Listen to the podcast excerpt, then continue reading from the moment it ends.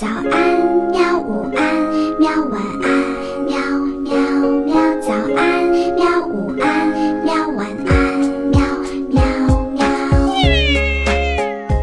我反而不觉得这是一部粉丝向电影，就说你可以有很多彩蛋，但它不像超编一样，超编它是把这些核心的粉丝东西融入到故事主线当中了。是的但这部电影它说白了就是彩蛋和一些小小的细节，不影响整个主线故事。嗯，但它主线故事本身有个很大的问题在于承前不启后。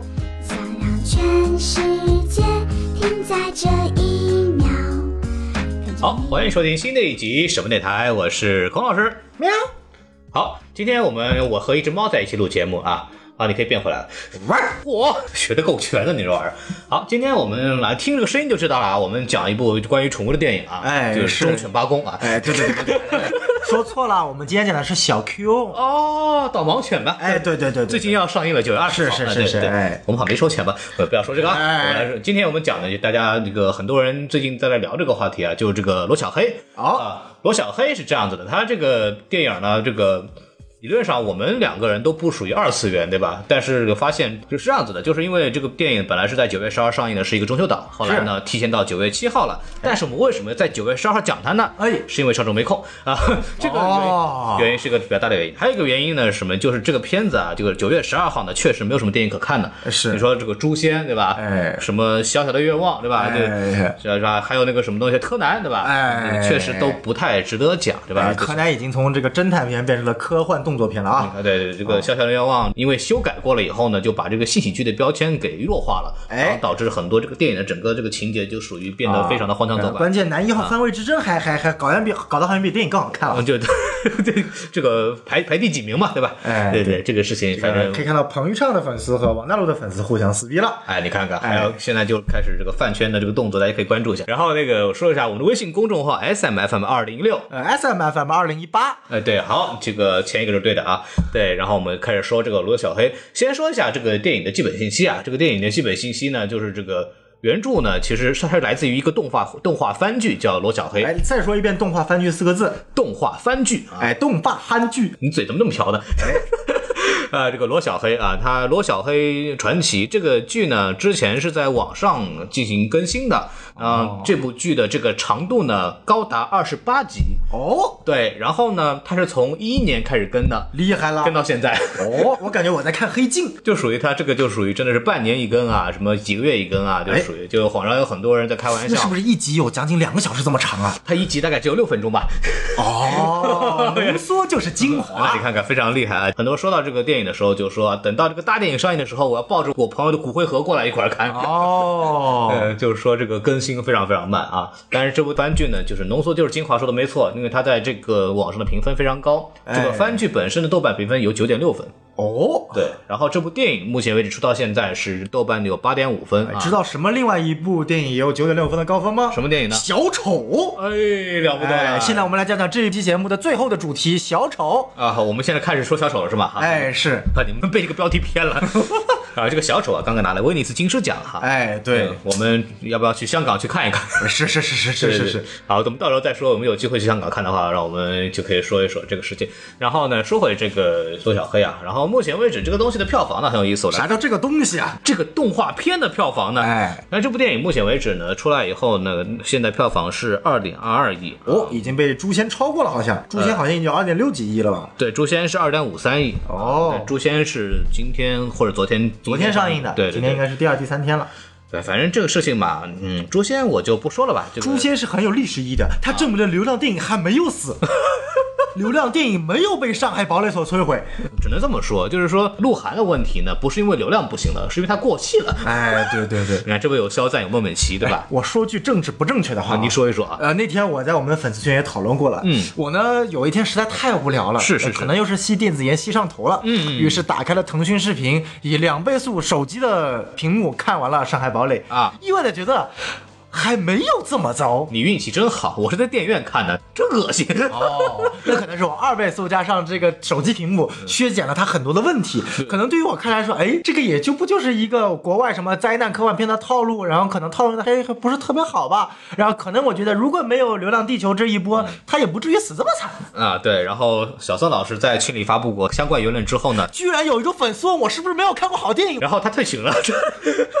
对，这这个事情是这样子的，我理解他的意思啊，就是《上海堡垒》它还是套了一个好莱坞的经典的这么一个灾难片的格式。关于这个外星人入侵的也好，其实很多好莱坞的 B 级片呢，其实都有聊过这个东西比如说 B 级片了，你像这个 Skydance 的大片那个 Geostorm。啊。讲那个什么卫星，然后突然失控，然后给地球造成灾难的，这个不是一个套路吗？啊，是对吧？这个母题啊都差不多，关键是你们怎么去处理这个，这是一个问题。那小宋看的时候就大概看了个故事线，然后就完了，对吧？关键是什么呢？我就觉得，首先你这个不要太批评他的这个爱情元素，因为原著就这么写的，啊对吧？然后其次呢，我觉得他也不是真的属于那种很骗钱型啊，就是那种随便拍拍的。我觉得他至少还是，你看这个，我不说你这个具体机器人的特效怎么样，至少他环境特效做的还不算太差，就就是还就还行吧。就还行。对对就至少感觉他不是说诚心诚意去做吧，至少不是按照什么流这个逐梦演艺圈的标准去做的。人家看你拿逐梦演艺圈比，是不是要求有点太低了一点？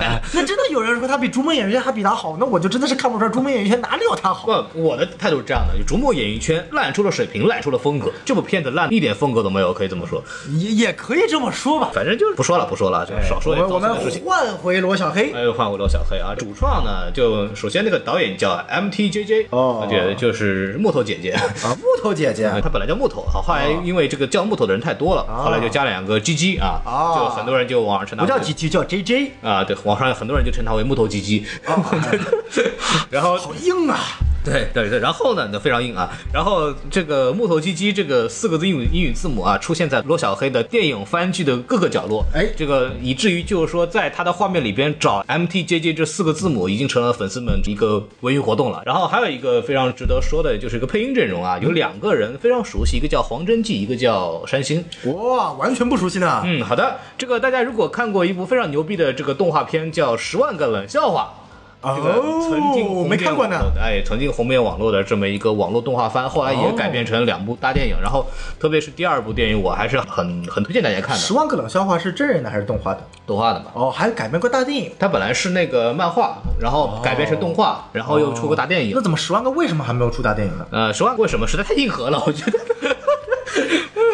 呃，十万个冷笑话，这个大家有很应该很多很多人有印象，就是那个哪吒，哦，暴衣哪吒怎么，到哪儿都是哪吒？哪吒是哪吒，罗小黑有哪吒，十万个冷笑话还有哪吒还有。葫芦娃，哎，对对对，这个大娃，这个，然后那个脑袋脖子断了，这个还有六娃，永远看不见，就是他，哎你当时在我年轻那会儿呢，你年轻那会儿，那时候中国解放了啊，吗？那那那还是解放了的啊，哦对对对，新中国成立了。啊啊，厉害了！对对，那因为那个时候就是一度非常火啊，一度非常火。新中国成立一度非常火，孔老师见证了那个时期。现在也很火，什么叫很火？就越来越火你。看我爱我的祖国嘛，哎是看看马上要上了。哎，是是是，还有攀登者，还有中国机长叫做爱国三部曲。啊，你看，这攀登者据说很多消息说可能会黄，我不知道为什么。对，啊对对对但是那个我爱我的祖国肯定不会黄的。对对对对对肯定没有评分的。对对对对 然后说回来这个黄真纪和山新都属于就大家非常熟悉的配音演员了就算二次元里边这个圈子里边然后特别山西在这部动画番剧也好在这部电影里边也好都是继续扮演罗小黑这个角色。啊 我将继续扮演罗小黑这个角色。今天今年下半年为大家再来这个中美合拍是吧？有哎对。有罗小黑西游记啊。哎对对对对对对然后特别逗的什么呢？在动画番剧里边原原番剧里边这个罗小黑基本不会说话，只会喵喵叫，是山西配音的。然后罗小黑的主人罗小白啊是山西配音的，罗罗小黑的主人，叫罗小白。他还有主人的。对对对，在那个番剧里边是后面的嘛，后面他找了那个主人。哦，对对对。我以为他的主人叫皮卡丘呢。然后这个是山西配音的啊，啊非常开心。然后呢，还有这个罗小黑里边这个番剧里边有有一个角色叫山星啊，是山星配音的。山星配音山星，对，啊然后里边还有一个角色是山星的猫，叫小黄，啊是山星配音的。啊，所以山星配了小黑，配了小白，配了山星，配了小黄。对的。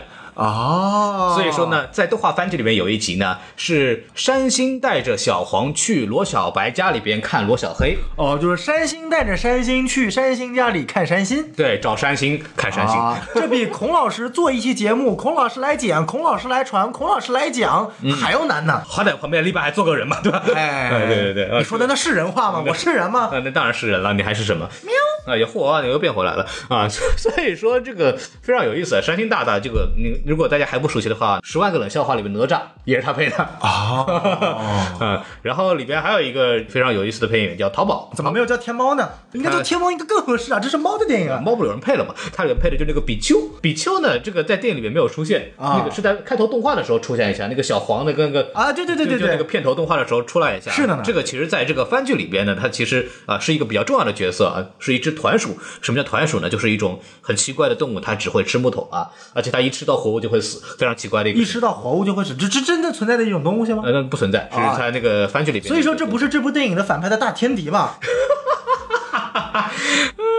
这个这个这个反派就说我我长什么出来我吃什么。哎呦，牛逼了！对，所以说这个比丘这个角色呢，那个他那个只会发一个声音，他跟皮卡丘很像啊皮卡丘只会皮卡丘，啊然后这个比丘呢只会皮丘，只会这么一声。哦，这个皮卡丘的退号不是叫皮丘吗？啊，对，啊，他这个比丘呃，对，你看看，这七兄弟啊，厉害了这个淘宝这个是配这个比丘，为什么我要说淘宝呢？哎是因为这个人他除了配音演员的身份之外呢，还有另外一个身份，哎是当年王自健所在的相声第二班的报幕员哦，王自健培养出了一堆人才啊！啊。你看看蒙云淘宝，这个也是一个比较有名的这么一个，无论在相声圈还是在配音界，是是是是，都拥有姓名啊。哎，厉害了！好，那么我们来进行正式这个进入这个打分环节啊哎。是的好，小宋老师，你看完要打几分哎呀，这个我不得不说啊，我要吹爆这部电影。啊？吹爆吧！哎，我只打三分啊，好，不火啊，就是别人给他分数太高了，所以我把它吹爆掉。啊，吹爆掉，我把这个泡沫给吹爆掉。哎，我感觉这个罗小黑的粉丝正在这个冲上过来的前线上啊。啊，对，加油啊！我来到时候告诉你他家住哪啊？好好好好好请给我五十块红包啊！对，哎，别别别别啊！我家也有一只罗小黑啊，只不过那只罗小黑比较怕人。你家罗小黑是金色的，什么罗小黑？哎对，你家罗小金那那叫萌小萌小金。哎这么说吧，这个我为什么呢？因为首先这部电影，首先啊、三分呢，其中还有一分是鼓励分。哎，是的，我火。哎呀，这个为什么呢？因为我觉得首先这部电影，呃，让我觉得就是。呃呃，我我待会儿再说缺点吧。我就现在说总体来说，首先我第一次的感官其实是还是不错的。嗯嗯，啊、我看完了之后，我反而不觉得这是一部粉丝向电影，就说你可以有很多彩蛋，但它不像超编一样，超编它是把这些核心的粉丝东西融入到故事主线当中了。是的但这部电影它说白了就是彩蛋和一些小小的细节，不影响整个主线故事。嗯，但它主线故事本身有个很大的问题在于，就是让我觉得它承前不启后。打个比方，这个这个电影其实很细节。嗯，你看到一开始罗小黑的时候，不是被三个人类追着吗？对，你发现那三个人类的眼神是空虚的，你后来才发现，控制别人的这个能力其实是所谓的反派的那个啊精灵那帮人的一个能力。对对对对，所以说，其实是那个局是被做出来的，嗯是那个精灵先控制这三个人去打罗小黑，对然后邀请这个叫什么来着呢？风息，然后风息再去救罗小黑，嗯这是一个假象，让罗小黑感觉到他的。对但这个说白了就是说，除了我他妈最后回想到影片开始，嗯他也没有解释啊。你多好的一个细节，为什么不放在后面解释，让罗小黑就是知道有这么一个情况？你只是把它做在一个前面，就让我觉得这是一个脱节的。我总感觉你是被剪掉了很多东西。其次。很多人就说这部影片其实他妈不就是一个万磁王打 X 教授，就是 X 战警的故事嘛？X 战警第一部啊，第一对部，，就是你可以看到这部电影，它融入了 X 战警的元素，它融入了阿凡达的元素，嗯。它融入了哈利波特的元素，是的是的，啊。九又四分在站台啊，它还融入了，甚至可以说融入了高达的元素。我之后可以再说，嗯。它把很多元素融在一起了，但它其实故事最后的深度一个都没有达到。嗯，两族之间不融合，少数的族希望去反抗大数的族，然后赢得自己的一个自治，但是可能就是放弃了自己的初心，要追求毁灭。然后主角最后去破坏这个丧心病狂的这个少数族群的这个领导，这个情节已经被用了无数次了。对，这个已经没有新意了。如果说今天我们的国漫的创新是在把一个讲无数的电影再讲一次，那我觉得这根本就做不到国漫的创新。呃，我感觉我再说缺点了，我们待会儿再说吧。反正我先总体来说，我可能、呃两到两点五颗星，然后再加鼓励分，可能最后能打到三颗星，顶多三点五颗星。对，就是我是完全不属于二次元二次元好者。看电影的时候，我不会带着动画片的这个思路去看这个东西。哦所以说呢，就是我们更多还是以这个一部电影的这么一个角度来去、嗯来评价这个片子。先先说一下啊，因为还是有粉丝的，我妈我也怕人打。对，然后我来说一下评分，我大概是给四颗星吧。哦，对对对，我我你先别怕粉丝打，我先把你打死。哎呀嗨，我我分数很高的。好，黄老师被打死了。现在开始，什么电台由小宋老师来主持。你这个声音马上响了很多，你要吓死我了。啊，对，然后那个是这样子的，就是呃，说回来，就是这个片子为什么打四颗星呢？就是我觉得从技术角度来讲，这个片子还是做的非常有意思的。哎啊，就是你虽然说它还是有很多跟比较成熟的日本的动画系列去比的话，必然会有很多差距。哎但是它以一部二 D 手绘动画片的这个角度来看，还是做得非常不错的。嗯，然后很多细节啊，包括一些分镜镜头，我到时候会说一些，我觉得还是非常处理得很很好的。然后它这个。动画这个故事，刚刚小杨说的没有问题，它是融了很多已经看过的那种电影的这个元素对，但它这个故事讲的也算是很流畅、很舒服的把这个东西讲完了。嗯，对，而且就一部国产国创的东西能够去讲，虽然说很多人讲过，但它也是一个持久被讨论的这么一个话题。对对，所以说你再讲一遍就也没什么太多的毛病，只不过就是说怎么个创关键还没之前讲的深刻。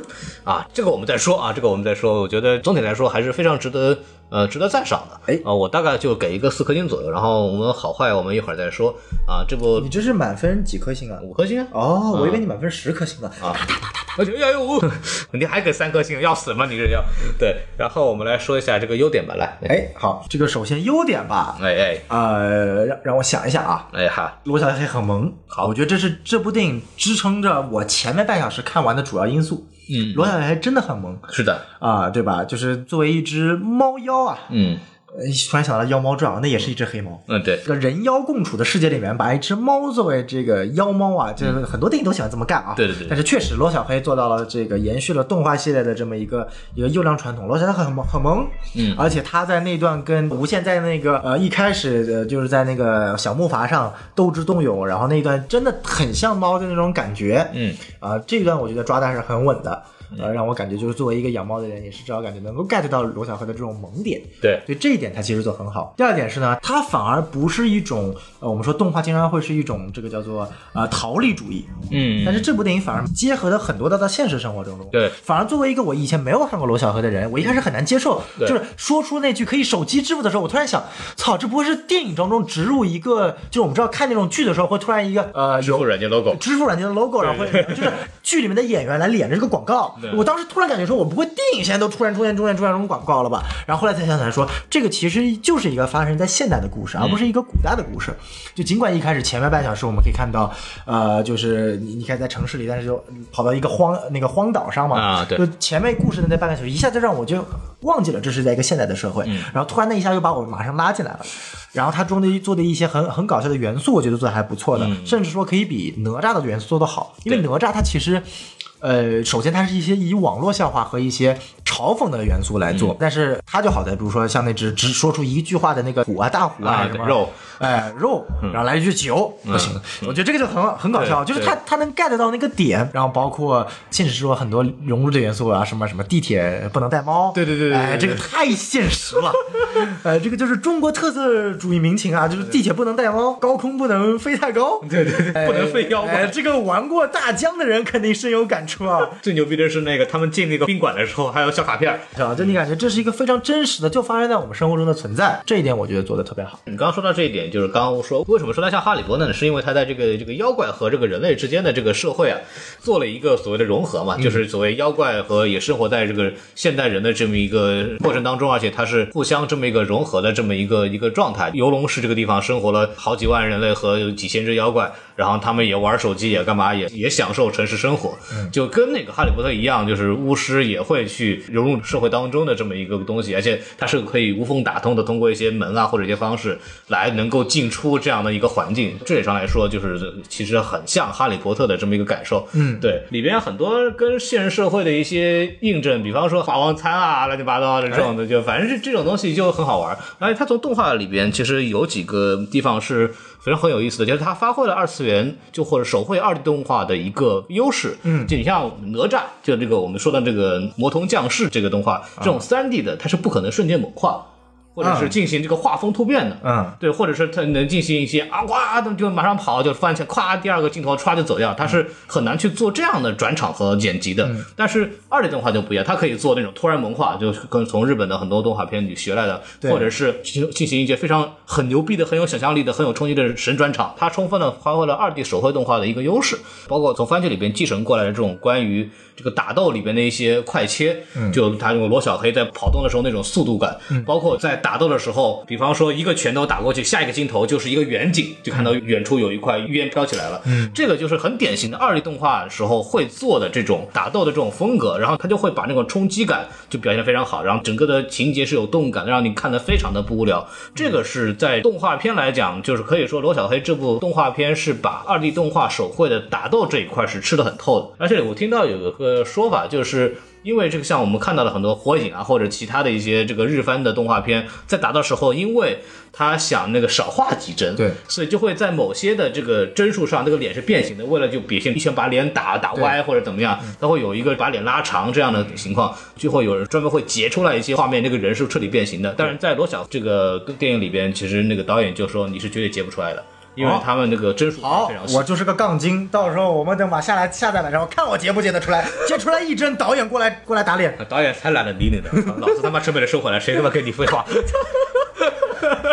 所以我觉得从这个画面来讲，做的非常有意思的，包括它有很多刚刚说的这个植入啊，这个妖怪也开始玩手机游戏啊，或者哎这种模式就做的非常非常有意思的。还有什么优点要说的吗？我没有了啊，到你了。。其实我我是觉得这个故事本身还是很好的，就是你刚刚说那一点，没有把这个一开始雇人，所以就控制别人去抓罗小黑这个东西表表现的非常的明确。我认为这反而是这个方面他做的是相对来说比较有突破的一个地方。就是他还是尽量的去善恶化了。你会发现，《X 战警》也好，或者是其他的这种所谓的代表妖精权的那一方，他的恶的表现非常强。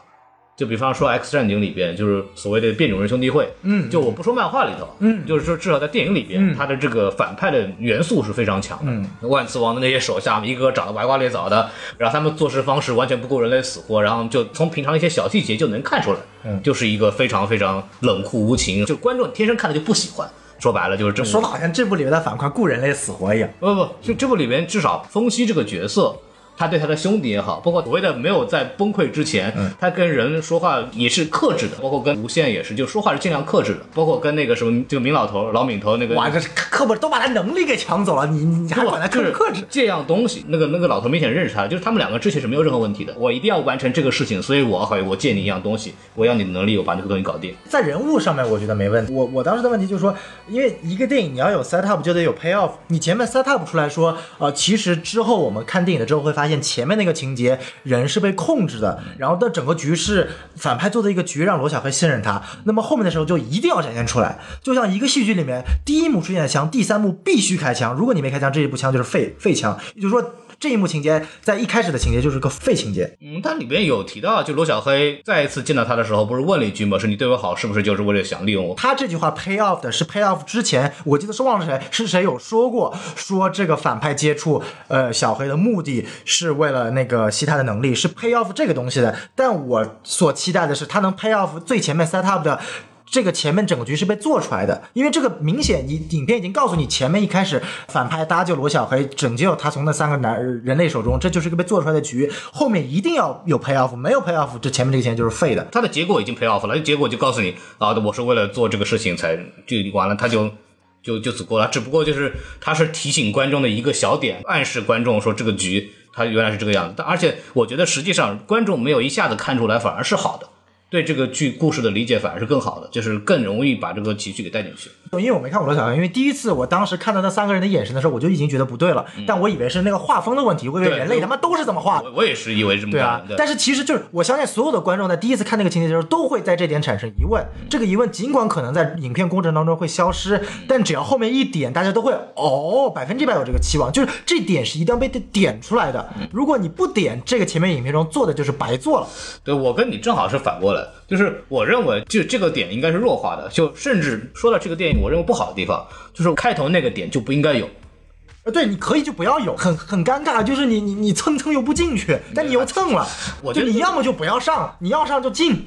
对，我我觉得就是导演在前面买了一个小的小的彩蛋嘛，就是你看出来也好看出看不出来也好，反正都都还可以。看出来觉得哎，大家买了一个点，看不出来就觉得啊，风息这个人其实是个挺好的人。我觉得 还好吧，我觉得其实不影响，就只是作为一个小彩蛋的好我们继续优点。说到这儿，里面还有很多就比较有意思的彩蛋，就是罗小黑这个番剧也好，从这个电影也好，他一直是一个很喜欢去做彩蛋的这么一个、哎一一个番剧。虽然说彩蛋它不能作为一部电影的这个好坏的一个主要的这么个评价标准，但是说呢，这个木头姐姐这个木头姐姐这个人，她其实本身有非常非常这个彩蛋情节，对对，有非常深的彩蛋情节，然后所以很多人会值得二刷。就里边有很多，比方说这个风息公园这个事情，它其实跟那个动画是有关系的，风息公园是啥呀？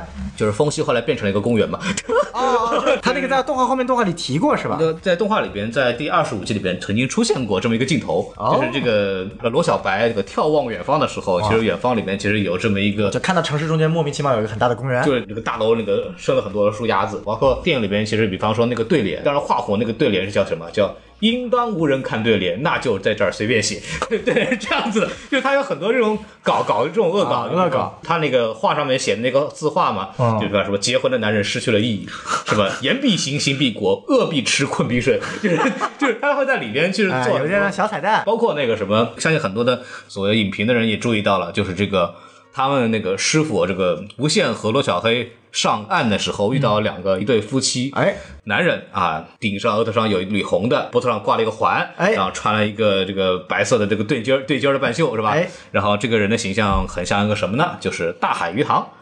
呃，大鱼海棠，大鱼海棠大鱼海棠里边那个鲲，然哦，后后面一个老太太，很多人说，那那一定就是这个春吧，我都已经忘了大鱼海棠的情节了，这是他们两个人物吗？就是男主演、女主演，哦，我去，那个不是长得很俊的吗？对然后然后老了之后就这么变成这副样子就了。中年中中年版中年版，哎呀 就有很多这个东西。黄老师要小心啊！哎，就就呃，然后还有这个这个河神啊，小吃店里边那个小二啊，那个、啊那个配音那个说话的腔调，哦明显就是《十万个冷笑话》里边那个河神的腔调。哦，啊，远方的樵夫哟，你丢的是金斧头、银斧头，还是这块铁斧头呢？哦他就他就学那个那个腔调，就是用的是那个同样的团队里边的那个演员。如果看过《十万个冷笑话》的话，哎其实会比较有意思啊。还有比方说这个《吃霸王餐》里边那个无限用的玉佩。哦，上面写着“值钱”两个字，啊，那个贼搞笑。对对对，那个超级牛逼。然后最牛逼的是什么？最牛逼的就是那个，你说这个碗它哦，那个地方我就笑喷了。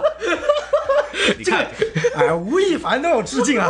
你看这个球，它又黑又大，又亮又圆。哎呀，我说的那个一本正经那个说出来啊，那个那个，哎呀，记者真牛逼啊！哎呀，屌爆了！我操，太厉害了太厉害了一传就寄过来了，这个这个实在是太狠了。对，它有很多这种小的这种彩蛋，去增加这种观影的丰富的这么一个点。当然了，就是就这样，就有很多观众就是说啊，就是电影院里边我又不能截图了，我又不能暂停了，你这是要干嘛？几个意思？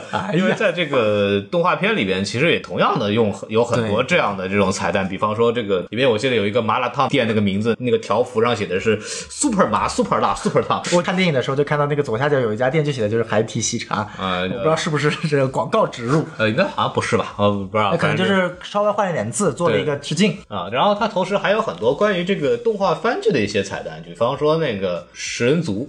哎就食人族，大家可以看到里面有一无限在追一个像长得像老虎一样的那个那个东西。哦，就一开始无限刚登场的时候对对对，，那个豹子什么的，好像是个一个什么妖怪。然后那个在那个番剧里面也出现过，那是一个食人族啊就那个很有意思，就是什么呢？这个在动画番剧里边出现的时候，他们跟食人族有这么一个约定，嗯啊，就是说你可以吃人，嗯，但是你是吃坏人。这个设定我好像在哪里看到过，只能吃坏人的人，反正一定是有看到过的，反正蛮有意思的。这个设定也是他在里边跟动画番剧里一个一个一个联合吧，嗯包括那个里边有哦，毒液，啊，对对对毒液不是说，哎呀啊，这艾迪啊，我以后能吃人吧？这个可以吃，坏人。是谁抄袭啊？哎，然后在电影里边有一个人物叫虚怀，在电影里边有个人物叫虚怀，这个人物在这个番剧里边其实用一个很小的地方体现过，啊就是当那个罗小白和那个罗小黑以及他的那个哥哥，也就是在这个电影里边提到过这个玄理大人，哎。啊，去看那个太上老君的时候，啊。老君里边就是他有一个老君的誓言书，就是嗯老君说，你们只要在我的这个空间里边，他们有个离职空间嘛，啊哎。这个离职空间里面找到一个什么什么东西，你们就可以得到什么奖励。这个部分就跟那个什么游戏论坛一样，嗯。就有无数的妖怪，就是就是在讨论啊，就什么设定书资料集，就老君的什么誓言录资料集，然后就在讨论啊怎么去拿怎么去拿，然后老君会自己在那个论坛上面发发帖，嗯。说哦这个什么什么猪已经被找到了，因为在那个动画番剧里边，那个开头就是这个罗小黑偷了一个那个什么夜明珠，类似于这样的东西，啊。然后这个大家就有很多新闻就说想想追查他，就 anyway 这个东西回来以后，就是里边有一句说啊那个东西已经被偷掉了，已经被拿走了，然后下面有很多留言，然后那个虚怀就回了一句说啊这个已经被偷掉了，玄理大人最近怎么样了呀，老君？有这么一个留言，可以可以，对对，反正蛮有意思的。对，包括那个玄离大人在那个番剧里边是罗小白的那个哥哥，电影里边在最后那部分，他们在这个。这个上面飞的时候就提到一句这个玄理大人，然后里面还有一个很逗的是什么呢？就是那个电影里面最后提到的那个叫借火炎，就说老君这个事儿提了一嘴就没提对，了这。事儿老老君老君这事儿解决不了嘛？说你要老君要是能干得了，这他他就不用去借情借火炎借火炎了。对对借火炎这个东西是在这个番剧里边是老君的一个徒弟叫什么青宁。啊然后呢，他就特别特别喜欢这个徒弟啊，就是有这个有一个就是他跟这个徒弟去抽烟的时候去问徒弟借火，就那个徒弟后来也是因为跟罗小黑一样的，也就临时空间没了，然后就死掉了。这个故事在这个罗小黑的这个延伸漫画《兰溪镇》里面可以看到啊。然后就是说，这个老金就做了在他的空间里边造了一个这个雕像啊，就是他就是两个人在那借火那个雕像。其实有很多大量的就所谓粉丝向的，就是会比较喜欢的一些彩蛋，或者是一些我们刚刚提到一些很恶搞的彩蛋。是因为这个番剧里面本身就是个非常搞的，就里边有一集甚至就是说那个哥哥跟他爷爷说出去了，我出去了，然后他爷爷回了一句说这一集结束前能回来吗？可以可以可以，死侍是吧？对对，就反正就有很多打破次元壁的梗，你知道吗？就就是在这个番剧里边，其实我提很强烈推荐大家去看看这个番剧，反正嗯这方面来讲还是非常有意思的。然后说回到这个本身电影的一些优点的话，包括我们刚刚说的这个手绘风的问题，当然颜色很漂亮，嗯，可以看到，特别是背景的一些颜色，你说跟那个动画番剧比的话，它的线条明显是丰富的，因为动画番剧其实是一个非常简笔画风格的这么一个。Flash 动画说白了，对对，Flash 动画可以这么理解。然后完了以后，就是到那个什么这部电影里边，其实多了很多阴影啊，包括里边人物的塑造的更加的偏成人化了一些。嗯，对。然后包括背景画的还是非常细腻的，这个城市的这个这个广告牌啊，整个的这个画风的非常好。这方面来说，就是当时有采访嘛，导演就说啊，这个电影啊一秒啊，我们要画十二帧啊。这个所以说呢，我们每天大概能画一两秒钟吧，然后就属于画死到那个时候。他说我们之前平其实工作室也不太加班啊，但是因为要赶电影呢，我们最近半年加了个班啊，从早上十点钟画到晚上十点钟。可以啊，对对对对，这也叫加班。对，就是这个还是非常非常佛系的这么一个、哎一个组织，我觉得这方面还是就是，但是呈现出来效果还是非常不错的不错的。当然，它有一些画风上的问题，我们可以在缺点上说，我觉得我们可以到缺点了。哦，然后来，小宋老师交给你啊。呃，缺点嘛，其实怎么讲呢？就是说，前面孔老师讲了这么多优点，还有那么多彩蛋和一些细节，但对我来说这些东西都没有用。为什么呢？不管是一部动画片还是一部真人片，它都需要一个基本的一些基本法吧。对于电影来说，首先就是人物。嗯说白了，这部电影里面人物没有一个是做得突出的。罗小黑他就是卖萌，嗯其次说白了，罗小黑在后面半部电影中没怎么出现。从他被夺了那玩意儿之后，他有很长时间，将近二十分钟都是在那睡觉的。那二十分钟的主角瞬间就变成了他师傅了。我感觉这部电影应该是他师傅的电影，不是罗小黑的电影。你在说夺了那玩意儿的时候，一想到猫，你确定不是鸽蛋吗？想做我的猫吗？做我的猫是要被绝育的哦。我的天哪！话说回来，为什么你可以看到，就是说，我们抛去唯一一个让大家觉得还能有点新意的罗小黑和他的师傅无限，啊，这部电影出现了多少人物？嗯，啊，首先一开始进入那个岛上，所谓的反派组织，我们叫妖精帮的里面的话，出现了总共有四个人，四个角色吧。哎除了最后一个大反派之外，另外三个，一个头上带尖角，能力是冰的，一个我也不知道是啥能力啊、一个是那个对他特别好的那个，嗯，然后还有一个是那只老虎。哎对这只老虎说白，这三个人物说白了，在前面介绍完了之后，后续没有一点点的跟进。嗯我们可以看到，呃，那个带兵的人物一开始是一个很神秘的出现，感觉在练功，对后期好像也没有什么效果，最后就被哪吒给打趴了。然后那个老虎，哎。呃，挺萌的，嗯。肉对，吃酒，酒肉酒，嗯，嗯。就没了，然后就就就就就结束了。嗯，最关键的是那啥，最搞笑是那个特别喜欢小黑的，后期还算有点涉及啊。小黑被夺走了，他就啊不让我跟小何再说说。嗯然后小何被剁完，他就一伸一伸手就就走走人了。啊那个镜头我记得特别深刻，你知道吧？就啊不不要剁他，让我跟他聊聊，一被夺出来啊，算了走了。这很像什么？师傅，早上好。不，对，就让我觉得就是说，就是你真的是在意他吗？嗯，你在意他的话，我怎么看不出来你在意他呢？嗯，他一被夺完手，你不会去照顾他吗？你就啪一下抛开同伴的手就就走了，懊悔去了，你都不去看一眼小黑说明他们很有责任感。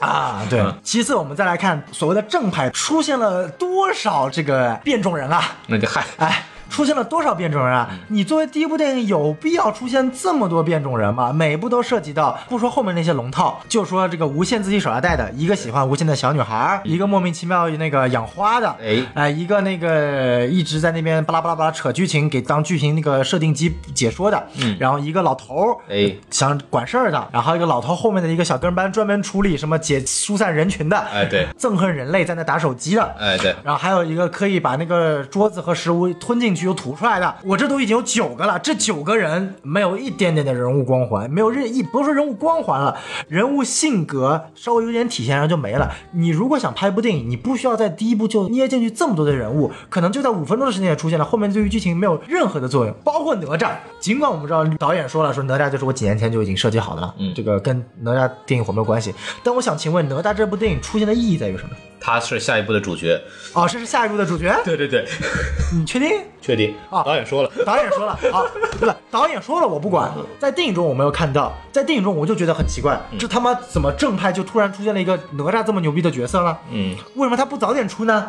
有他这种能量的话，那么反派还是需要有什么需要有什么用呢？反派还是木系的，他们还是总是火系的总部派来的嘛，一开始没收到嘛，这不后来总部来了派到了他才来的嘛。那那我想请问，就是你过来哪吒这个角色是用来干什么的？就是过来耍耍帅，突然来几段那个金属乐，让大家觉得场面振奋起来了就结束了？你这个角色对于剧情没有任何作用。嗯，这个角色就是废的角色，这让我看着特别生气的一点，就是当你在不了解这个电影的呃前情后要的时候，你就觉得这个就是就是在蹭哪吒的热度，嗯对吧？尽管后面我也承认，导演后面说了，说我老早就这个蹭不着，因为蹭不着这个二 D 这个手绘画风的这个速度啊，你没这个机会。对，确实蹭不着，但就是这个角色本身我来说，对我来说是没有任何意义的。然后其次我们说下人物了，嗯第二我们说画风，就反而孔老师说的那一点，反而是我觉得很很不舒服的一点。对就是他让我的打斗感觉就是你本身就是一个二 D 作品，你在极力想模仿三 D 的作品，为什么呢？因为二 D 的作品本身在打斗层面来说就不可能做到三 D 的如此这样的炫酷级别，我可以这么说。我们说哪吒它有很炫酷的特效，然后打斗特别好，二 D 它主要在于它画风和一些特点展现出来。就比方说，我们拿那个这个这个蜘蛛侠平行宇宙来举例子，它其实融合了几种这个画风。对，但那个那个那个不算，那个是技术成果，那个是技术成果，那个说白了那是很高端的电脑技术成果了。但是我们就说二 D 作品，我们就说手绘作品，我感觉到他是在极力想模仿很炫酷的三 D 作品，所以他最后呈现出来的打斗效果是什么？就让我觉得很酷炫、很帅。但是没有实际作用，让我感觉是你的你的镜头在三百六十度的旋转，然后这个转过去迅速极简快剪，极力想模仿出那种特别炫酷的三 D 的效果，结果其实对于打斗中的人物没有一点实质伤害，这里面的打斗对人物没有任何实质伤害，不管是在树林里的那场戏，还是在之后城市里那场戏，让我觉得都是一个没有实质伤害的一场戏。那可能是介于年龄段的优势，他想展现的就是没有那么多实质伤害，但我觉得就是过了，让我看他甚至会觉得有点。有点晕，尤其在二 D，就说白了，我还感觉这个帧数是明显不够的。我不管它是十二帧，每天作画两秒钟也好，这个帧数是明显不够的，尤其是在打斗的时候是明显缺帧的，让我感觉到它尤其是割裂，啊、包括它一些在细节方面的，包括我不说人脸啊这件事。当然，我已经是我以最高级别来说了，我不是按照国漫级别，我就以最高级别来说，它在人脸的画风上、细腻程度上还是远远缺失的。你看他的人脸是没有任何的特点。然后我们现在说好了，这个这是人物和作画层面的，嗯我们再来说一下这个世界观，它融合了多少元素？变种人我们就不说了，嗯哈利波特，嗯。哈利波特，我觉得它不仅融入了这个所谓的这个车站元素，我更关键的是什么？就是它这个世界观的设定，乍一眼看上去是变种人，啊，但其实是哈利波特。对为什么？因为变种人是什么？是人类和变种人都互相知道对方，人类也讨厌变种人，变种人也敌视人类。对，这个是它的核心冲突点，所以反派是能够让你所同情的。为什么万磁王能够成为常年霸占美漫第一的反派角色，连小丑都比不过他？嗯就是因为他是一个悲情角色，没有人认为他做的是错的。嗯，但是这部里面呢，首先你本来妖精就是躲在人类世界中的，人类也不知道你的存在。嗯，所以说，人类干的这些什么砍树啊，这些说说白了，你本质上还是一部环保电影。你不是一个在说两个两个意识之间的区别，你就是一部环保电影。人类又不知道你干了这些事情，你要做的事情不是毁灭人，而是让人类知道有说白了有你这个族的存在嘛，对吧？所以说你会看到，就这部电影的没有冲突点。你的价值观是不对立的，反派就是真的是做成了一个反派的角色了。如如果你这么想要把他做成一个反派角色，你就把他做死，他你又不做死，你最后又给他感觉是，哎呀，我就是为了我族的好。那你为了你族的好，那你那你那你有很多种方法，你非要去毁灭人类干嘛？他认为人类侵占了他的生存空间嘛，这个这个事情也是可以理解的。对啊，那你人就要想解决方法嘛，你人类侵占你的生存空间，那人类不知道侵占了呀。所以我说这不是两个不同族类族类之间的一个冲突，因为人类根本就不知道另一个种族之间的发生。所以在我看来，这更像是一个人类，就是哈利波特的世界观，人类根本就不根本就不知道魔法那个种族的所谓的人类是麻瓜，然后有魔法种族的一帮人的存在。但是哈利波特世界是两个世界不怎么起没有，太多的交集，对然后唯一出现那种大反派。是那个恶意要侵占人类世界的，你比如说这个这个这个格林德沃，嗯对吧？所以说他他就不存在这种这个这个，尽管我们看到他感觉好像说，好像确实啊，你这个人类做了好多坏事啊，这个还原子弹爆发了嘛？啊这个人类历史上第一个预告原子弹的居然是格林德沃，嗯哎，对吧？就你可以感觉到，就是说这个才是一个正确的去去写两个种族之间冲突的事情，但这部电影就感觉。呃可能是一部动画片吧，非常的佛。对，就非常的佛，非常的佛，对就让你感觉就是说，哎，他怎么就突然就黑了？嗯，这是第三点，第四点，整个世界观的体系构建的不够完整。我没看过动画系列，我可以感觉到导演很出色，他在做一个非常完整的世界观。但在这部电电影来说，唯一做到的一点缺点，就是在世界观层面做到的唯一一点缺点，就是你没有详尽的讲这是个什么样的世界。首先，嗯，我听到了有什么空间系、金属系这些体系，但请你告诉我，总共有他妈多少个系？我知道动画里有说过，这里面没有说过吧？没有吧？其次，好，你说空间系为什么那么牛逼啊，啊？我也不知道。然后莫名其妙到最后跟我来了一句，小辉大爆发的原因不是因为什么突然意识到了什么，不是因为突然觉醒了什么，而是因为你本来有能力叫做双重领域。那我他妈就服了。你原来这么屌啊？那这个电影这个反派还打什么打啊？我以为他是以一种什么的理由突然就觉醒了，能够突然出现在那个那个被他控制的世界里了。第四点，世界观的第四点，里面前面说了，如果领域放大了，这个世界完全是属于你的，你是神。对，什么叫神？哎，这个世界上的所有的万，这个领域里面的万物是由你控制的，你可以决定它的生，你可以决定它的死，这叫神。这也是影片前半段给我们灌输的。对，到了影片后半段的打斗呢，我感觉他不是神，他就是一个在这个领域被强化了心灵制动能力的一个变种人而已。其实这样子的，就是我在这儿说一句，关于这个灵智空间的问题呢，在漫画里边，在动画里边其实有说过啊这个所谓的这个神啊是比较夸张的，他能干嘛呢？就是在你的灵智空间里边，在你的灵智空间里的任何区域里的那一部分的重力都可以用你控制。所以说它才会有突然就是你可以飘起来，或者突然让你动不了。对就是它是通过控制重力来所谓的啊我是神。关键是什么？你在动画里说的很清楚的是重力，但在影片中你反而说了说我还可以控制你，对，那个那个瞬移嘛，然后无限还跟罗小黑说了，我可以瞬移，我可以控制你，你都已经说的这么明白了，然后到了后面我们看到，哇，怎么打你无限打的还是这么痛苦啊？就是让我觉得，就是说，好，那我觉得你也没什么厉害了，所以说白了，这个危机也没有这么大呀。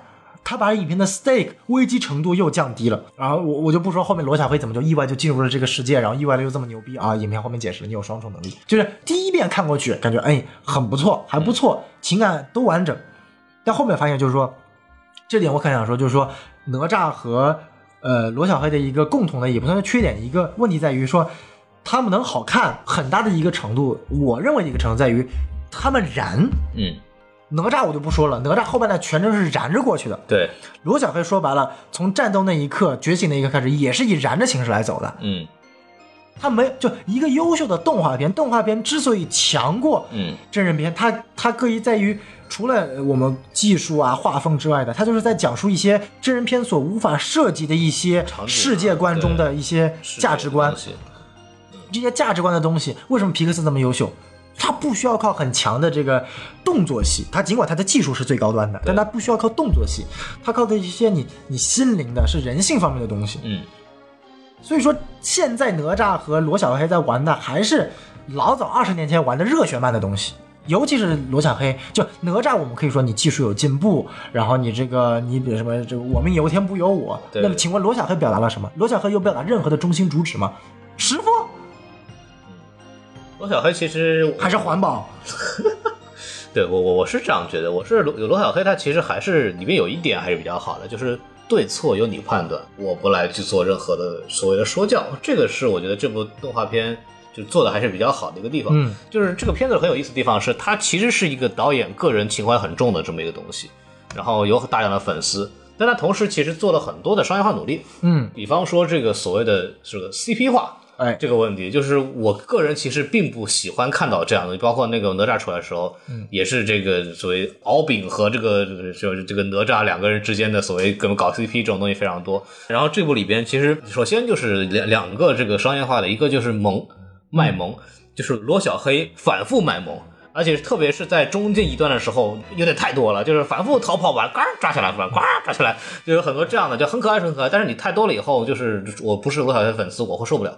我觉得你没有必要，够了，我知道你很萌，好了吧？我们往下走好不好？我们往下走好不好？对啊。然后还有就是这个 CP 化，就是所谓师傅跟徒弟这个所谓的关系。当然，这个师徒情是一回事，但它里边做的很多，包括男主的这个声音的这个特质，傲娇型的男二风，我就已经受不了了，太多了。这个太哎，哪吒已经玩过一次了，你还要再玩一次。之前所有的日本热血漫男二都是傲娇，就是非常少女漫的一个设定嘛，嗯。就是你可以女孩会很很久，因为到后期，特别是那个最后面就是抱说师傅，然后被抱起来那个时候，然后后面那个小女孩说我也要去，然后被拽，哎不行不行，就这个特别像那个什么那个言情剧里边两个男女主终于承认在一起了，然后旁旁边人想跟着一块儿说啊你别掺和，那个他们俩让他们两个享受自己的二人世界，就他很像这个东西，对。就是这种东西玩的，就我知道知道 CP 感这个东西在市场上来讲特别好用，特别好用但实际上，特别以这种直男视角来看的话，觉得有点大可不必。你就师徒情、师徒如父子这种，也也不是说没有不能表现嘛。你就这个东西，我觉得就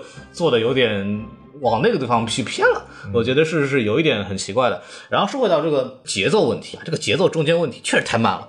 在这个里边，包括这个师傅带这个小黑到处跑去玩啊什么的。当然，这个啊、两个人关系什么挺好，不错。但是中间感觉这个节奏中间那一段实在是太过于缓慢了，就是它时间搁得太长。你从这个纯观感来说，对于一般的普通观众来说，他很难去接受这个东西。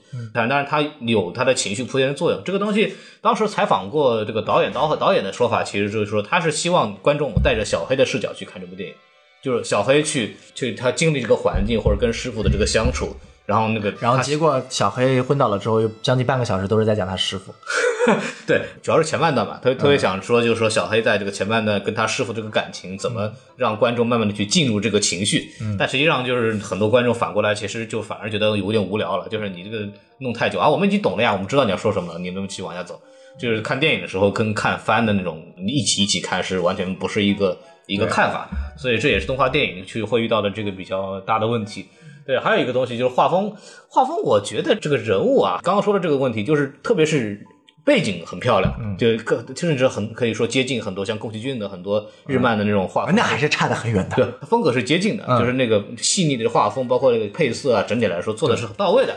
但是你近看那个人物的里边，那个还是很粗糙。嗯对就就那动作，人人物设计很多，就像《上海堡垒》一样，你你整体的就是背景的科幻的那个设定做的还可以，但是一到那些机器人的那些特效做的就很差。就就一看哎，当然了，罗小黑我不是拿《上海堡垒》比较，罗小黑还是比《上海堡垒》好很多的。对，特别是这种，他还为了这个电影做了一些什么什么这个景深效果啊什么，哎但是你一对比，这个感觉背景跟人物都不像一个画风里出来的，它有这个比较比较大的这么一个问题啊，这个也是我在看的时候觉得一直觉得。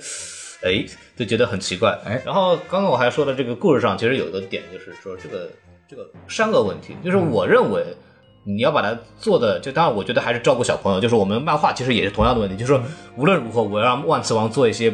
不好的事情，或者说我让他的兄弟做些不好的事情，来告诉他啊，他们是坏人，嗯，呃，他那啊那个 X 教授那帮人是好人，然后我们还是就站在好人那一边的，他是有这个强烈的这个倾向的。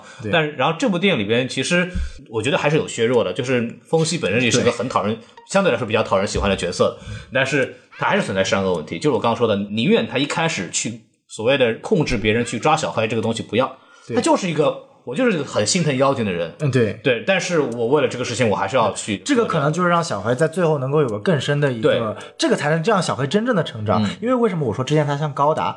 高达有出过一个 OVA 系列，叫做《高达独角兽》，可以说是高达系列，我认为是最最顶峰的极端。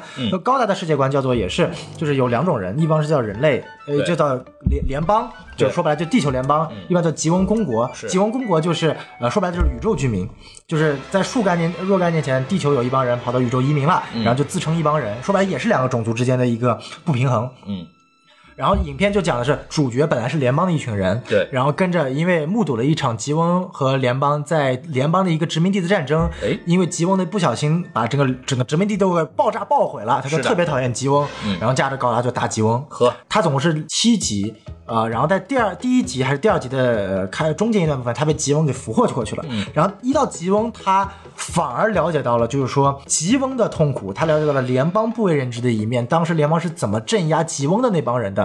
他看到的可能只是吉翁一不小心毁掉了联邦一个殖民地，但可能没有看到的是联邦怎么毁掉了多个殖吉翁的殖民地。就他那时候会想思考，因为整个高达独角兽最好的系列就告诉你，联邦和吉翁没有好坏，嗯只有立场。对，这个是最关键的，就是说你尽管是少年漫还是什么子宫像，但你至少得有一个立场，就是说你要塑造一个正确的价值观，就是说这个世界上很少有所谓的真正的极恶和极好。联邦看起来我们是好的，但他也会去攻打这一帮人。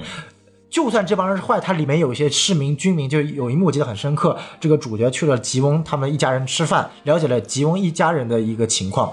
就你可以感觉到，就是说我们很容易把反派符号化，嗯，但你不要忘了，反派也会上厕所，也会拉屎，也会吃饭，也有家人。对就当你去这么想的时候，一个反派就不像反派了。对当你想反派也会拉屎的时候，嗯，反派就不像反派了。嗯，对吧？你想这个灭霸天天也要去拉屎，他也要种菜。对，灭灭霸拉屎这个事情不是什么新闻，毕竟他天天坐到椅子上。就 灭霸他为什么做得好？就是你感觉到他他除了攻打人类的时候，他也有种菜的时候。对对对吧？所以说，就是你可以看到这部什么？这部他依依旧模仿着高达独角兽的，我不知道我我不知道导演看没看过高达，他也模仿了这个套路。一开始他属于妖精帮的，结果阴差阳错被这个无限给补过去了，补过去了之后慢慢。呃生情愫，然后慢慢了解到了另一半的情况，但这中间是有迂回的，不是说影片现在就罗小黑做成什么是你一开始在妖精帮，因为妖精帮是好的，然后跑到了人类帮，结果发现妖精帮是坏的，然后结果妖精帮就是坏的，嗯，这就是影片的告诉你的事情，妖精帮就是坏的。罗小黑也不需要思考了，就是啊，我要打败你，你个大坏蛋！他最后就说了这么一句话，对在那个空间里面，他跑到了那个无限身边，然后就最后来了这么一句话，我要打败你。但是在独角兽里面呢，独角兽最后是我记得很清楚，是那个吉翁的有一个士兵，当时请主角去他们家吃饭的那个士兵，最后为了去执行一个任务，最后是死死了，牺牲了。嗯，然后那一刻主角才意识到，没有所谓的好人坏人，两边都是好人，两边都是坏人。那主角就要凭自己一己之力去。去制止两边的战争，嗯、尽管这也是不可能的，一己之力怎么可能止绝战争？但至少他至少知道，就是说没有绝对的善恶之分。那这个就是，就就说白了，就是那个就是罗小黑的一个比罗小黑更加深刻的一个地方。对他能够看到，就同样是一个旁观者，你进入了一个战局，你怎么样去权衡，这才是影片中真正的无限该告诉小黑的，你自己该决定对还是错。他的潜台词是是没有对错，只有利益。无限他是个人。呃，尽管影片也没有怎么解释他一个人怎么获得这么难的效果，对对对我不知道这个续集会不会解释，但至少在我看来就是一个跟犯了超编一样的错误，就是没有解释这个问题。那无限他又是为什么会从一个人反而又跟妖精在一起呢？然后这群妖精说白了，这一群 X 学院的人，嗯，为什么又选择了去 X 学院的人，而不会选择去？去去去变种会呃去那个兄弟会的人呢，也没有解释。这些配角他们的观点和态度我都没有听到，嗯，他们只在那边插科打诨。他们就是觉得人类社会很好啊，有手机可以玩 不，那两个人还是讨厌人类的。啊，这还可以玩手机吗？对，呃，对啊，就是他们没有态度，他们只是工具人物，工具人，他们不是一个活生生的有态度的人物，这就让我很蛋疼。它它里面其实有一个就是那个花那个花精灵，他的态度不就是被被被被无限救了吗？因为他他被无限救的时候被无限救，但是他也表达了他很喜欢人类的生活嘛，他觉得他是展现了一些就其他妖怪的为什么会喜欢这样子的这么一个状态的一些点。可能说有一点吧，但我觉得就是至少这个是明显不够的，而且就是如果你说那个角色的出现的意义，就是为了突然跑出来跟你说说这么一段，那我觉得你宁愿找一个前面已经在的一个角色，在一个冲突点上表表表现出来他们为什么选择他们这个阵营的目的，这个可能会更加高级，而不是你突然跑出来一个长得漂亮的宋华的小姐姐告诉你说啊，我就喜欢人类，所以说你也要喜欢人类哦，无限是好的哦，我作为快递员，月收入过万哦。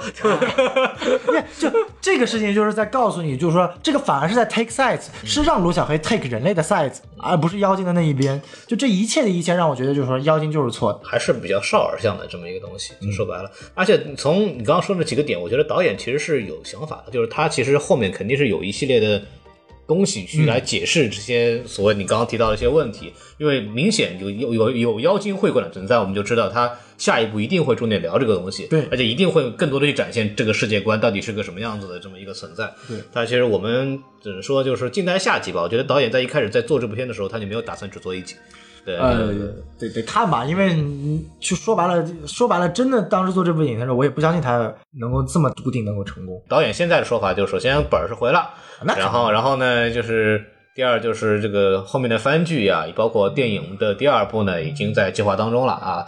据说呢，这个番剧已经规划到了五六十集啊，我不知道我们活别规划就赶快做，不就我我就有一说一，尽管这部电影算是成功了，对就抛开这地方上讲，我还是很讨厌这种动画他妈做到一半不做了，有了投资就去拍电影这种行为，我还是很讨厌这种行为。那有时间做一下挺好。你看他这一做以后火了以后，不就又又有更多人看动画了吗？也可以这么说吧，但是这是建立在他做好的基础上，他就是没做好的对。也，不是做好了吗？很多事情不都这样吗？你做好就是牛逼，你做没做好就傻逼嘛。啊对啊但是他但他冒了个险嘛，他把它做出来了嘛。你愿意冒你就冒呗。对对，挺好的。然后那个包括，因为我后来在看，我去补番的时候，嗯就大量的人是看过电影之后再过来的。啊，那确实，电影一旦优秀，肯定会有反噬其他呃媒介的一个作用的。所以我们就是说导演是牛逼，然后导演做出来，然后他确实蛮成功的，然后就也挺好的。反正就刚刚我们提到店里面很多所谓剧情上的很多问题的话，也通呃希望他在第二部里边能把这个东西给补全了，对吧？就不可能说一部电影彻底没有毛病的，也不存在。啊星战这种这种东西，你说吧，补全设定他妈好几本书呢，你看。哎别说现在都互相扯淡的，那个设定都互相那个矛盾的对，。所以所以说就我觉得都还好，就就反正是挺好的一个东西。然后这个电影，反正最后还有一点就是说，因为比如说国漫国漫嘛，然后这一点还有一点就是说，让我不是特别舒服的一个地方，除了这些他。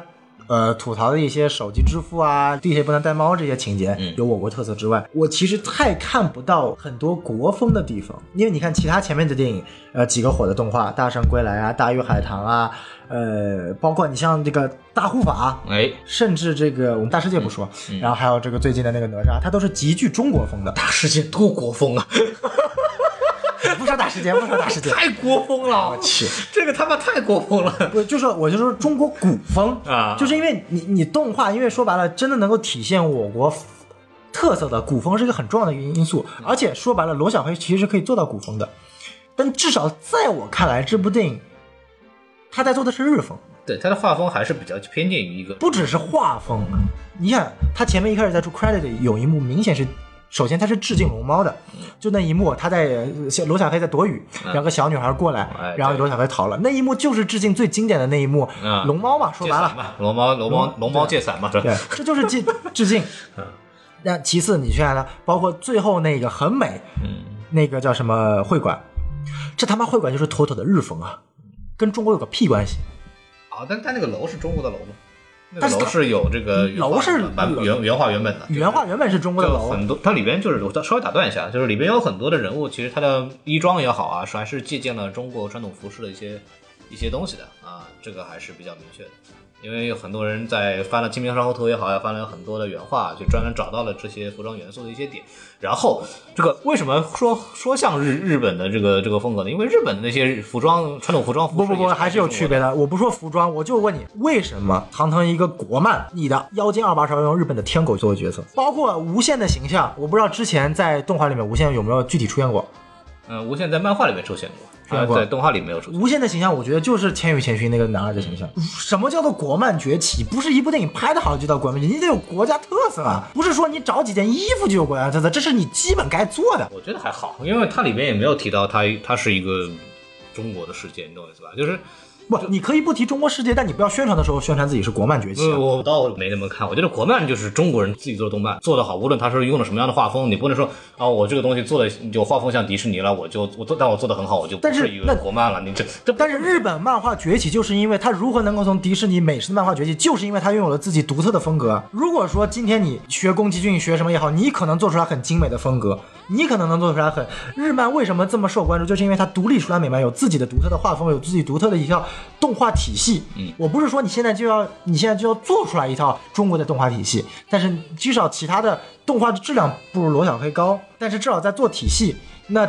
罗小黑的体系在于什么地方？因为从头到尾，呃，我们说作画还是比较精美的，但是我目前没有看出来你的独特的风格在于什么地方。我觉得就是他他他其实有一些杂吧，就是你想想看，他在那个抓画火那一段，其实很中国，就是画火那个整个的这个幅陈设，包括它的画风也好，啊，这个元元素是很那个那个个是很中国的，就是就它有，它因为它本来就是一个简笔画起家的这么一个动漫番嘛，所以说它有一些这种日漫的这个东西去建设，我觉得都还 OK 的。就是我我是没有打算把它位置捧那么高，就然后它就能代表中国动漫了，怎么怎么着？我觉得没有，它就是一部做的还算不错的一个一个番，一个一个动漫番改编的电影。然后他也做了在二次元方面，其实从技巧上来讲做的也是蛮好的。我对我来说，我的评价就这样。我不可能把它放在一个什么国漫崛起的这个程度，那我只能说，OK，中国现在的市场能够支撑起这么一个动画能出现，这个对我来说，这叫这叫某种程度叫国漫崛起，就是中国有这样的市场，去有有条件去支撑这样一部手绘二 D 的动画长片的出现，而且是制作颇为精良的一部动画长片。那我觉得这个方面已经是一个非常令人鼓舞的这么一个事实了。这个是让我觉得这个对于市场层面来说肯定是达到的，但是对于呃制作方层面来说，当然我不是要求高啊，就是说你你可以不达到，我觉得无所谓。就是你你你本身故事讲的精良，就罗以罗小黑现在这个状态来说，他已经完成了他的使命了，他是他在商业上来说是成功的。对你比如说现在我们不以作品来说，这个导演他如果想成功，肯定要拍第二部、第三部、第四部，对吧？就像宫崎骏，他也是靠一部一部作品支撑下来的，对他不是靠一部《千与千寻》就就成功的，嗯他也有龙猫，他有其他作品，每一部作品他一步一步出来的，那他形成了自己的一个风格。那我们下一个，我们经常说，就是我们不是说制制作人啊，我们经常会说出一部好的那个动漫，我们说国漫崛起，国漫崛起。什么叫做国漫崛起？不是一部动画的电影拿四十亿叫国漫崛起，不是一部动画电影口碑达到九点五分这叫国漫崛起，这只是单个作品，你得有一套成熟的作者体系啊。嗯，你比如说前面开玩笑的说《流浪地球》兴起的科幻风被《上海堡垒》关掉了，嗯，这看起来是一句玩笑话，其实就是真话。因为一部电影永远只是一个暂时性的话题，对只有郭帆拍出来第二部、第三部、第四部同样有《流浪地球》技术和水平，甚至要再高的，你才叫科幻电影崛起。如果郭帆以后拍不出电影来，郭帆这个人就是也废掉了，没有区别，《流浪地球》就没有什么意义了。说真的，就是什么叫市场起来？就是我们每年都能看到一部对这样的，就类似于《流浪地球》这样的水平的这么一个电影，而且大家持续的在产出这种什么哪吒也好，《流浪地球》也好，都属于特殊情况。嗯，就是这种票房是不是是不正常的。说说真的，而且说白了，他们的票房是有严重的带有这个国家自豪的属性在。，对对对，这种说白了就是一次的。嗯，啊，你像现在最高的《战狼二》啊，《流浪地球》啊，他们不一定叫做正能量而而票房高，而是因为本身大家带着一种自豪的属性去看这些新成立的新的 genre、就新的风格电影类其实就是。中国终于出了这么一部东西了，我可以支持他一下。其实就是这么一个事情。对，本身是很自豪的，但是你下一步怎么走？你你尤其是你对于动画来说更比科幻来说更小的一个范围，因为科幻说白了也算是真人电影，只要你拍过真人电影，都有资格去拍科幻。但是动画不一样，也有这种情况，但是一个真人导演和动画导演这两个是一个很大的一个范畴的。对。皮克斯的每一部动画导演基本上只 focus 在动画导演上，基本上不会搞真人的，他也没这个水平。但是，那你比如说现在我们出了哪吒，哪吒导演叫什么？一个饺子一个木头，那他们能不能第二部作品哪吒的第二部做得好，罗小黑的第二部做得好，甚至说他抛开这个 IP，他自己再做一个 IP 能不能做得好？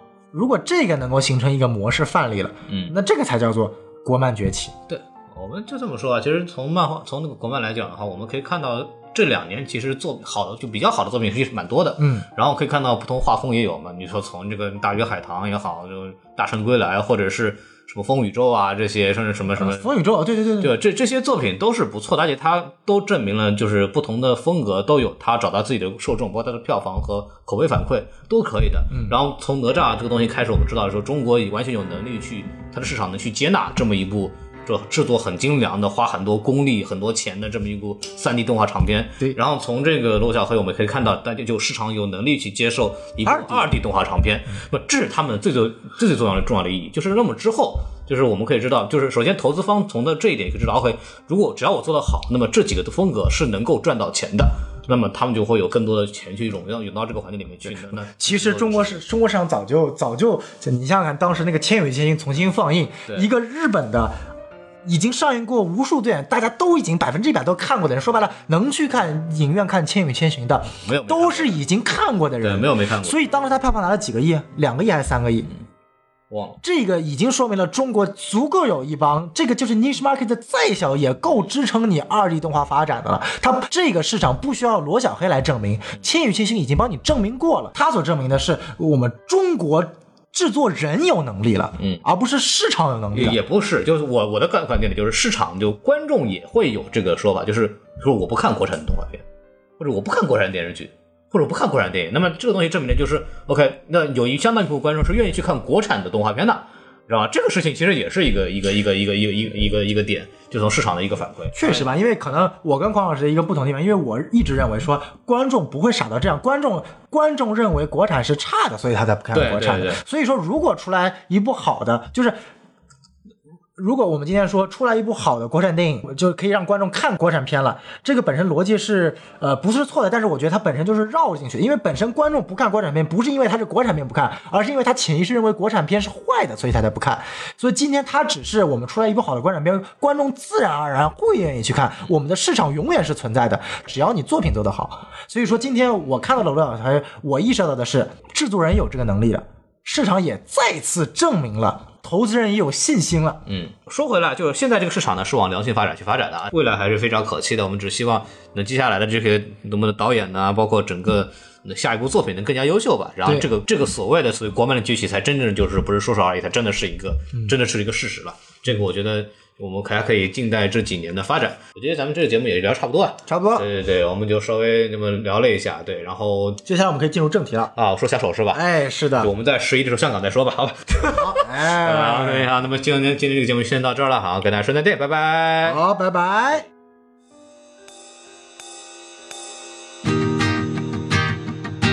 Yeah, yeah,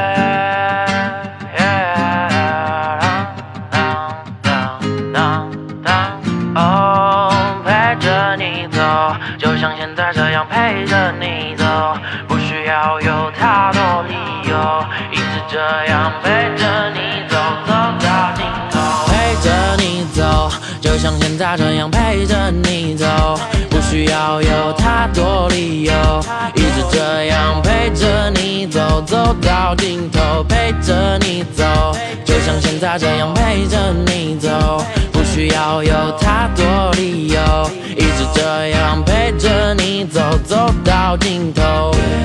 忘记了是什么时候遇到，就像是上帝播放了预告，就这样两个人互相依靠，留下了爱的记号。还记得第一次在路边喝醉，寒冷的冬天，我们互相依偎，衣服多的塞满了整个衣柜。没有我的时候，你肯定很难入睡。陪着你走，就像现在这样陪着你走，不需要有太多理由，一直这样你走，走到尽头，陪着你走，就像现在这样陪着你走，不需要有太多理由，一直这样陪着你走，走到尽头。